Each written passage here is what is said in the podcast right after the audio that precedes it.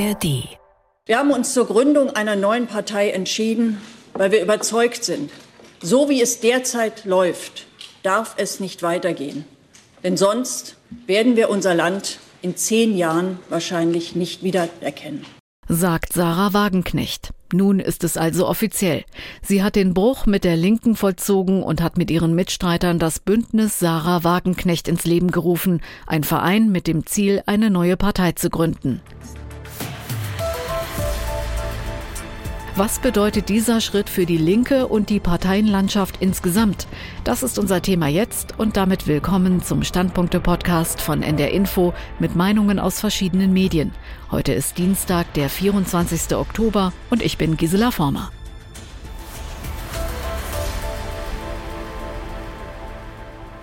Unsere Gastkommentatorin heute ist Politikredakteurin Kaya Klapsa von der Zeitung Die Welt. Sie sieht Wagenknechts Pläne skeptisch. Eigentlich gibt es keinen besseren Zeitpunkt für die Gründung einer neuen Partei, die Wähler von der AfD zurückholen könnte. Die in Teilen rechtsextreme Partei liegt bundesweit bei um die 20 Prozent, in Ostdeutschland noch deutlich höher. Dort finden im kommenden Jahr in Thüringen, Sachsen und Brandenburg Landtagswahlen statt.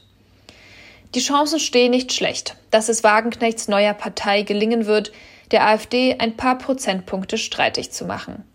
Die Verbindung aus rechtskonservativer Gesellschafts- und Migrationspolitik und linker Wirtschafts- und Sozialpolitik ist eine beliebte Kombination populistischer Parteien auf der ganzen Welt und in Deutschland bisher eine politische Marktlücke. Der Demokratie allerdings wird solch eine Partei schaden.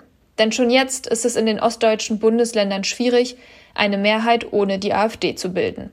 Kommt noch eine weitere Partei hinzu, die für eine Koalition mit den Demokraten nicht in Frage kommt, wird das der Bevölkerung nur noch schwer zu vermitteln sein und den bestehenden Frust verstärken. Dass Wagenknechts Partei nicht bündnisfähig sein dürfte, ist ziemlich sicher. Vor allem ihre bisherigen außenpolitischen Positionen sind ein No-Go. Raus aus der NATO, keine Waffenlieferung an die Ukraine, Russlandnähe und Amerikafeindlichkeit. Hinzu kommt die Frage, ob Wagenknecht und ihr Team es organisatorisch, personell und finanziell überhaupt schaffen werden, eine neue Partei aufzubauen. Mit ihrer Bewegung Aufstehen ist Wagenknecht vor fünf Jahren bereits krachend gescheitert. Es kann gut sein, dass es auch diesmal nicht funktionieren wird. Es wäre wohl besser so sagt Kaya Klapser von der Zeitung Die Welt. Im ARD Hauptstadtstudio gehen die Meinungen auseinander. Berlin-Korrespondentin Bianca Schwarz befürwortet die geplante Parteigründung. Ja, es braucht die Wagenknecht-Partei aus zwei Gründen. Nummer eins, für eine nicht zu extreme Rechte. Politikwissenschaftler sagen, eine Wagenknecht-Partei könnte die AfD schmerzhaft viele Stimmen kosten. Und Wagenknecht selbst möchte eine seriöse Adresse sein für diejenigen, die aus Verzweiflung mit der Bundespolitik AfD wählen und nicht, weil sie rechts sind. Eine Wagenknecht-Partei könnte also das vielleicht gemäßigtere Sammelgefäß sein für Protestwähler. Grund Nummer zwei, für eine schlagkräftige Linke. Mit dem ganzen Wagenknecht-Zoff schafft es die Partei Die Linke schon lange nicht mehr, ihren Schwerpunkt soziale Gerechtigkeit in der Politik zu verankern. Ohne Wagenknecht könnte es wieder die Chance auf eine klar erkennbare linke Opposition im Bundestag geben.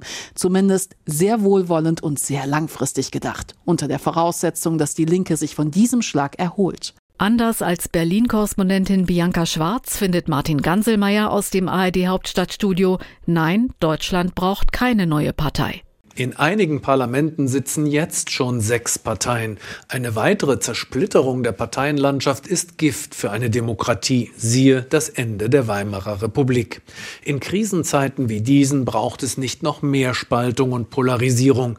Wenn aber künftig nicht nur Rechtspopulisten in deutschen Parlamenten sitzen, sondern auch noch Wagenknechts Linkspopulisten, dann drohen italienische Verhältnisse mit instabilen Regierungen oder gar Unregierbarkeit und politischen Rändern, die die Mitte immer weiter schwächen.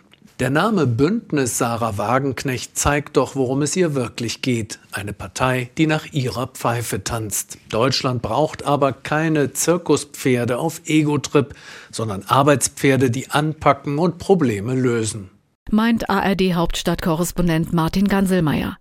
Die Taz sieht in Wagenknechts Plänen eher eine Luftnummer. Einem Realitätstest musste sie sich bisher nicht unterziehen. Und noch einen kleinen Schönheitsfehler hat das Bündnis Sarah Wagenknecht für Vernunft und Gerechtigkeit, wie es sich nennt. Das Kürzel BSW klingt mehr nach einer Hausverwaltung oder nach einer berüchtigten Rinderkrankheit, die eingedämmt wurde.